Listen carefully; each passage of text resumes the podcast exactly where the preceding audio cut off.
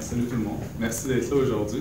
Euh, on est là pour parler d'une question qui est assez importante. En fait, au, cours des dernières années, on a vu au Québec, au Canada, en Amérique, un peu plus dans le monde aussi, un retour un peu des mouvements pour les droits et les demandes de liberté pour les personnes qui sont issues des minorités sexuelles et de genre, qu'on associe aujourd'hui au mouvement qui, s'appelle les LGBTQ qui vraiment vise la libération en fait de l'oppression, de la discrimination, puis des souffrances qui sont quotidiennes pour la, communauté LGBTQ dans notre société aujourd'hui sous le capitalisme. Euh, en tant que groupe marxiste, nous, on s'oppose bien à toute forme d'oppression et de discrimination qui puisse être faite sur des questions de sexualité et de genre. Et on soutient toute lutte qui vise à libérer les gens de cette oppression-là. Euh, il y a deux semaines, on apprenait que le président américain fait, réintroduire l'interdiction pour les personnes transgenres euh, de servir dans l'armée. Euh, ça affecte, on estime, à peu près 6630 personnes, sans, sans, nécessairement soutenir l'armée de quelconque façon. En fait, on considère quand même que c'est un recul pour la, libération des personnes, des minorités sexuelles. Et dans ce sens-là, on trouve important de souligner que sous le capitalisme, en fait, sous le capitalisme qui en, ce moment est en crise, autant en, Amérique que dans le monde, eh bien, on peut observer une montée des groupes d'extrême droite, ce qu'on peut voir même ici au Québec. Et ces groupes d'extrême droite-là, bien, ça apporte euh, des mesures, une augmentation en même temps de la discrimination puis de l'oppression envers divers groupes, dont en particulier les, minorités sexuelles et d'autres. Euh, au Québec, ici, plus particulièrement, on a des mesures d'austérité implantées par des libéraux depuis la crise de 2007 qui, comme qui a été très bien démontré, touchent majoritairement les femmes, les minorités. Euh, nécessairement, ça a des impacts sur la communauté LGBTQ, que ce soit par rapport à l'accès à l'emploi, ou à avoir des services de qualité aussi, des services de soins de santé, par exemple. En, fait, on estime que les minorités sexuelles et de genre sont beaucoup plus à risque en général d'itinérance, d'extrême pauvreté, d'agression physique. Euh, l'accès au logement, l'accès à l'emploi est plus difficile. Euh, souvent, ils sont exclus de la vie politique et des institutions publiques. Et en particulier, la jeunesse LGBTQ souffrent de beaucoup plus de problèmes psychologiques en général que dans la population, dans la population hétérosexuelle ou normogendrée. Et euh, une étude qui avait été faite en Ontario en, 2010 euh, montrait que 40% des jeunes transgenres de 16 à 24 ans avaient déjà pensé au suicide, ce qui est, extrêmement élevé, qui, qui, nous, ramène encore à la question de savoir on en est où dans la lutte. Et ça, c'est un exemple, c'est juste un exemple parmi tant d'autres qui montre un peu l'oppression en ce moment de, de, la communauté sous le système capitaliste. Et ça, ça nous amène à, considérer en fait une chose, c'est les, énormes gains qu'on peut se souvenir de la révolution russe. En fait, il y a 100 ans, 100 ans, la révolution russe a permis la libération des oppressions et constitue encore aujourd'hui un exemple qui est vraiment inspirant pour la lutte des minorités sexuelles et de genre et aussi pour la libération des femmes. Euh, c'était pour la première fois que l'histoire, c'est la première fois de l'histoire en fait que les masses sont entrées sur la scène politique pour renverser leurs oppresseurs et ont pris le pouvoir et le contrôle de la société pour l'intérêt de l'ensemble des travailleurs, des minorités et des femmes. Et, éventuellement, ça a permis de renverser le, le régime du tsar Nicolas II. Euh, pour faire un bref historique de la situation à l'époque, quand, au moment de la Révolution, en fait, euh, le régime du tsar, qu'on associe au tsarisme, euh, était un des régimes les plus répressifs en, Europe, en particulier envers les femmes et les minorités ethniques et les minorités sexuelles. L'homosexualité était illégale et il y avait des, lois anti-sodomie très sévères, étaient passibles de prison et de travaux forcés au goulag. Les personnes transsexuelles aussi étaient passibles d'emprisonnement, sans oublier en fait la violence et la répression qu'ils vivaient au quotidien. Euh, la classe dirigeante on carrément subventionnait des groupes réactionnaires pour aller tabasser les minorités et les empêcher de créer un mouvement anti-régime ou essayer de les décourager. Euh, les conditions des femmes étaient vraiment reculées.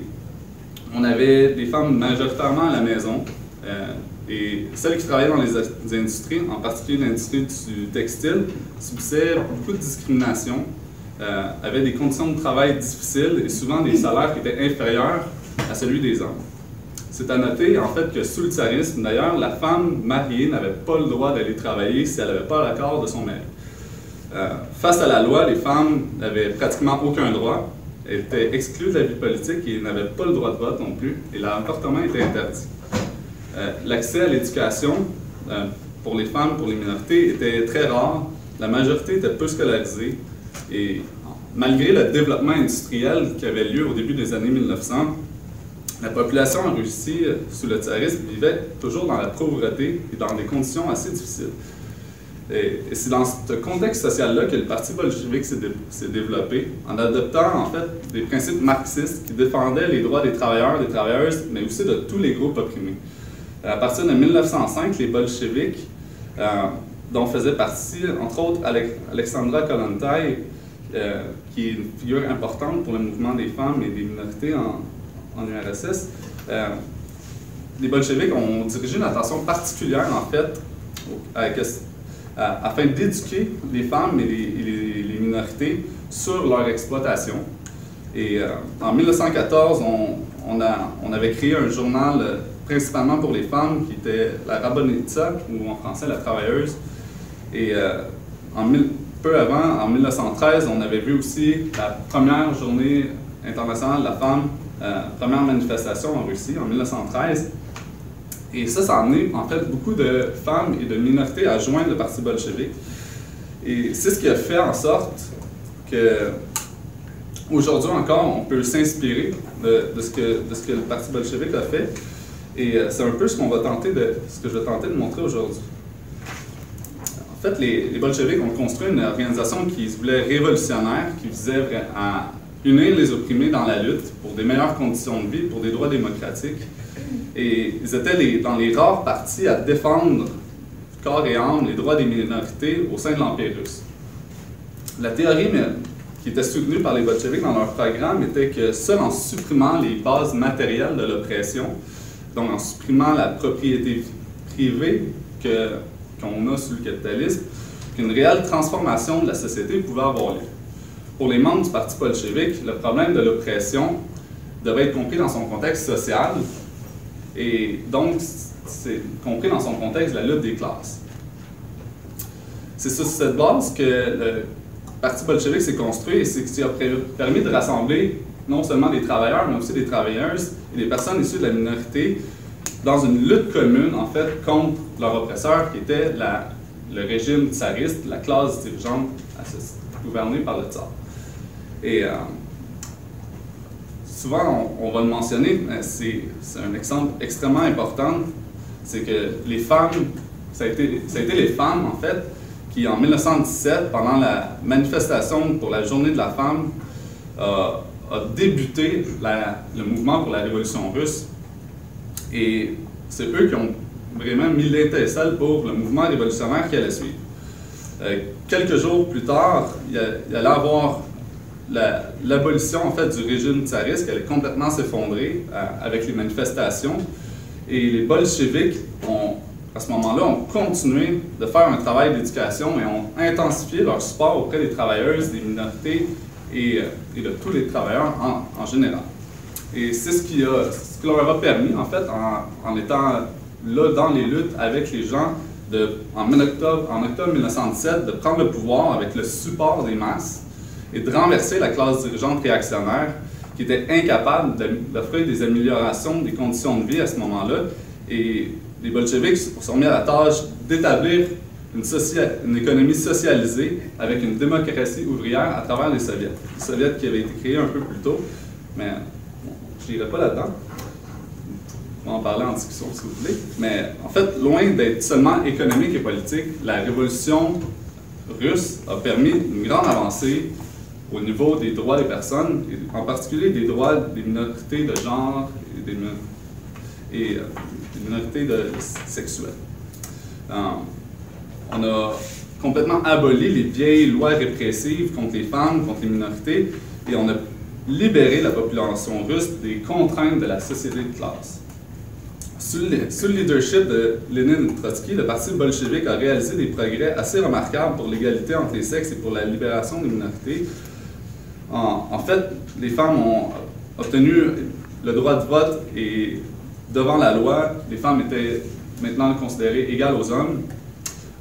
En, 1918, on, a été introduit le droit à l'avortement, euh, ce qui faisait la Russie le premier pays dans le monde à légaliser l'avortement bien avant la plupart des pays occidentaux.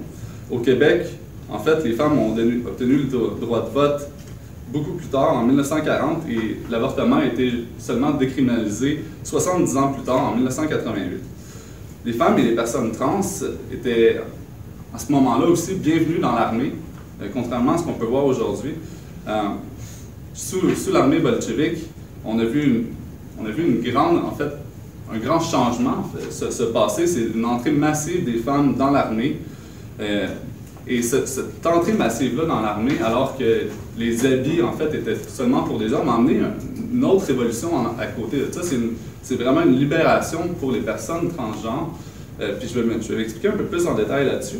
En fait, en pouvant s'habiller comme des hommes dans l'armée, beaucoup de femmes qui, en fait, se revendiquaient un peu plus avec des caractères masculins ont conservé, après leur service, les habits masculins de, l'époque.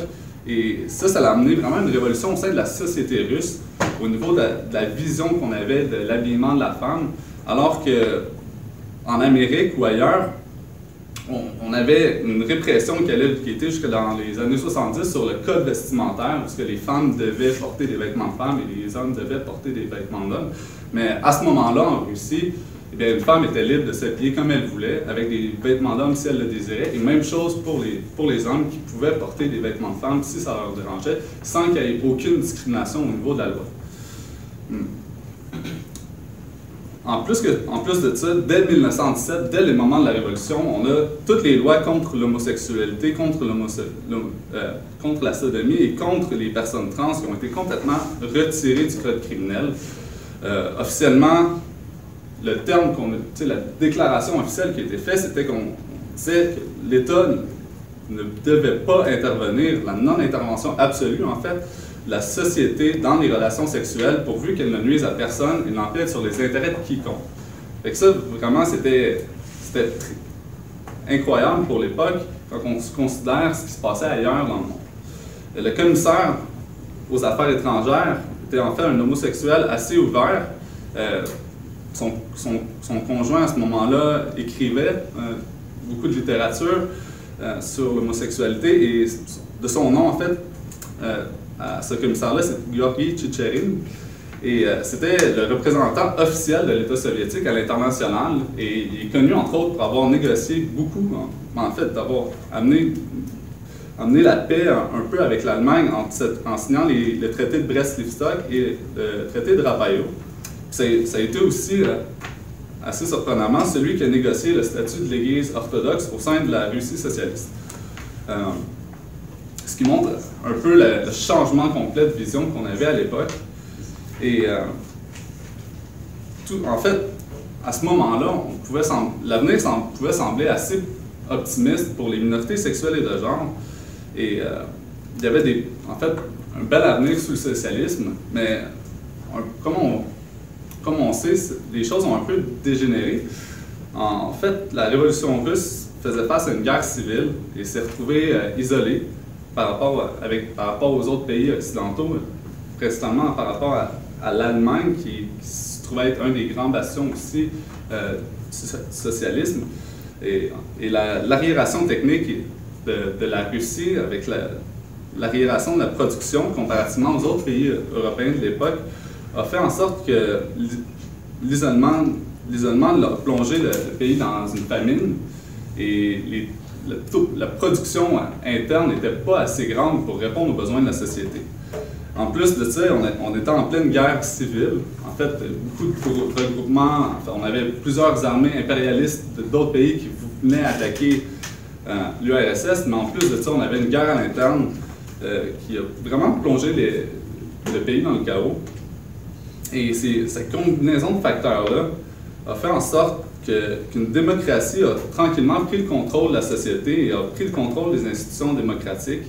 Et Staline, en fait, suite à la mort de Lénine, a vraiment pris le contrôle sur le parti bolchevique, avec bien sûr une opposition qui a été faite autres par Trotsky, c'est un des principaux opposants à Staline, mais finalement, Trotsky a été exilé quelques années plus tard, et c'est vraiment Staline qui a pris le contrôle, a pris le contrôle d'une bureaucratie qui a étouffé complètement la, démocratie en URSS pour vraiment asseoir son pouvoir.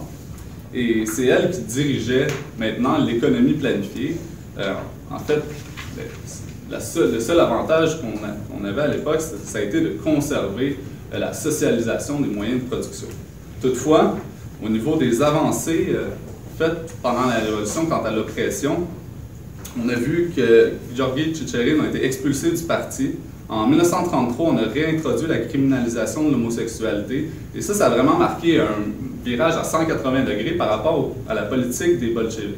C'était complètement à l'opposé de la politique révolutionnaire qui proclamait que toutes les pratiques sexuelles étaient affaires personnelles et étaient opposées à la théorie même du marxisme. Euh, qui défend qu'on doit soutenir toute lutte contre toute forme de discrimination sur les questions de, race, de genre et d'orientation sexuelle. La politique de Staline a apporté des grands reculs quant, aux droits des femmes, avec entre autres la recriminalisation du droit à l'avortement. Euh, on était revenu un, un, peu aux valeurs morales du régime tsariste. En plus, le rôle, malheureusement, le rôle de Staline ne s'est pas limité à la Russie, mais a eu un grand impact aussi à l'international sur les autres partis communistes. Euh, le pouvoir qu'exerçait la bureaucratie stalinienne a, fait propager l'homophobie et la transphobie à travers les, partis communistes allant jusqu'en en Amérique. Et ça, ça a amené en fait un, recul important dans la lutte pour la libération des minorités sexuelles et de genre. Et euh, ça s'observe encore aujourd'hui dans certains groupes marxistes qui se revendiquent du marxisme. Et euh, ça a entaché, fortement les liens entre les militants de l'époque qui militaient pour les droits des, minorités sexuelles et de genre avec les groupes communistes qui, pendant des décennies, ont, gardé la vision stalinienne euh, des, des, droits des minorités. Et aujourd'hui, en fait, il faut se rappeler que ça, ça n'a absolument aucun lien avec le marxisme. Euh, le marxisme soutient toutes les luttes contre l'oppression et fait appel à l'unité de toutes les classes, euh, de tous les exploités sous le, système capitaliste, car chaque gain obtenu par une partie de la classe euh, ouvrière est un gain pour tous. Et dans la lutte commune, on va former aussi des liens, des liens qui vont faire en sorte qu'on va être plus fort. pour revenir un peu plus à, à aujourd'hui, à 100 ans après la Révolution russe, euh, l'expérience demeure très riche de leçons, comme, j'ai pu l'expliquer en fait, mais elle reflète, elle reflète aussi que malheureusement, sur le capitalisme, euh, aussi longtemps qu'on soutient une société de classe et que cette société de classe impose sa vision des choses, mais en fait, c'est très difficile d'avoir d'obtenir des droits et des concessions pour la légalité de tous. Euh, le capitalisme a besoin de mettre les gens en compétition les uns contre l'autre par rapport à l'emploi, par rapport euh, euh, au logement, par rapport à tout. Et ça, ce besoin de division-là est inhérent au système capitaliste parce que c'est une minorité de personnes qui contrôlent la majorité. Et pour asseoir leur pouvoir, bien sûr, les capitalistes ont besoin de diviser la classe ouvrière ça veut dire les travailleurs, les travailleuses, les minorités ethniques, les minorités sexuelles et genre.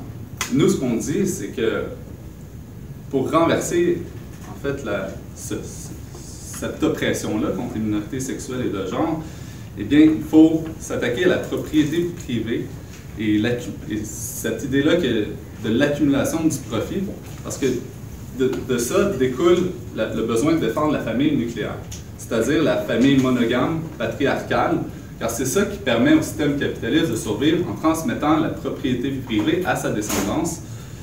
Et euh, on pourrait argumenter parfois qu'il y a eu beaucoup de gains qui ont été faits dans les 30 dernières décennies pour la, communauté LGBTQ. Et définitivement, c'est des, gains qu'on soutient et, et euh, c'est des gains qui ont apporté, en fait, quand même des améliorations dans les conditions de vie. Sauf qu'on sait fait que sous le capitalisme, lorsqu'il est en crise, eh bien, le besoin de diviser revient toujours force. Et euh, c'est dans ces moments-là, en fait, qu'on on voit une montée de la discrimination, de l'homophobie, de la transphobie. Et, euh, et c'est ça qui est la cause majeure qui fait en sorte qu'on n'est pas capable d'obtenir une totale liberté, libération des minorités ou de la communauté LGBTQ en ce moment.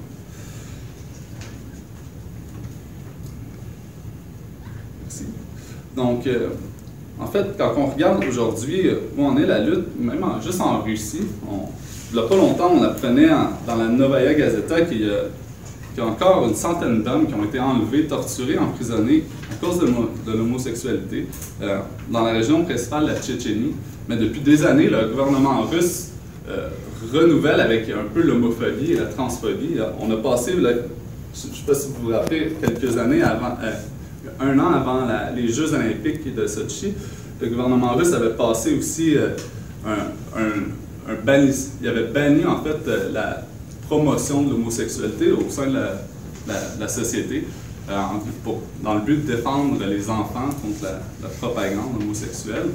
Mais définitivement, ça montre un, extrême grand recul quand le capitalisme est en crise, particulièrement en, Russie, où on a un capitalisme sauvage. Et ça, ça, prouve un petit peu que chaque gain est, facilement révocable quand les choses vont pas bien pour la, pour la classe dirigeante. En, utilisant les questions de la, division sur des questions de sexualité ou d'origine ethnique, en fait, la bourgeoisie, ultimement, protège sa domination et son exploitation de la majorité. Néanmoins, on peut s'inspirer de la révolution bolchevique d'octobre pour nous rappeler la force que peut avoir l'unité de la classe ouvrière quand les travailleurs s'unissent avec les minorités pour, pour en fait se, libérer de leur oppresseur. Et, c'est cette, libération de l'oppression en éliminant les bases matérielles euh, qui la, qui la, constituent, c'est ça qui éventuellement mène à un changement de la pensée des gens et une réelle libération des vieilles mentalités et éventuellement va permettre des jours meilleurs sous le socialisme pour les, pour les personnes LGBTQ.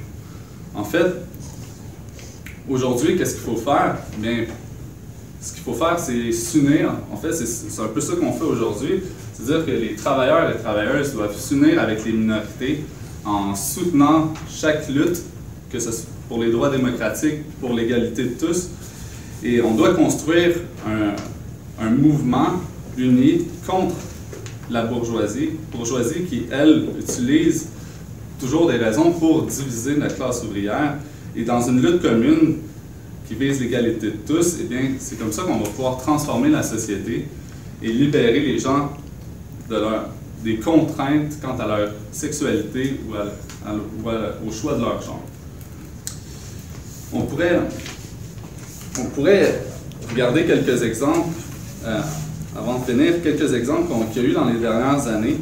En fait, il y a une vingtaine, une trentaine d'années, en Grande-Bretagne, pendant que Thatcher, Margaret Thatcher voulait faire ses réformes, on a eu un grand mouvement euh, de grève des mineurs en Grande-Bretagne.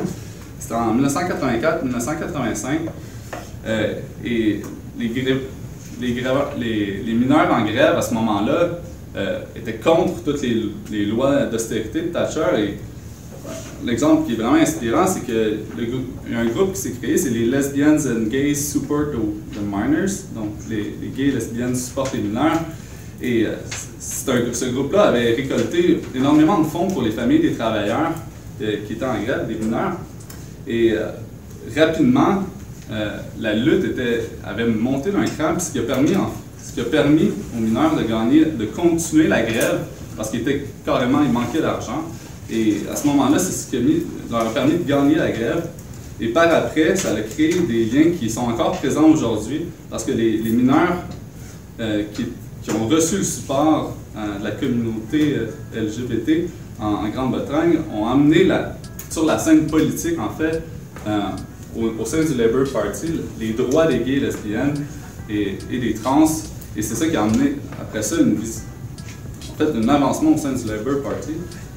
C'est un exemple parmi tant d'autres qui, est très intéressant à voir comment concrètement peut prendre, euh, peut prendre forme l'union entre la communauté LGBT et des groupes, des groupes de gauche.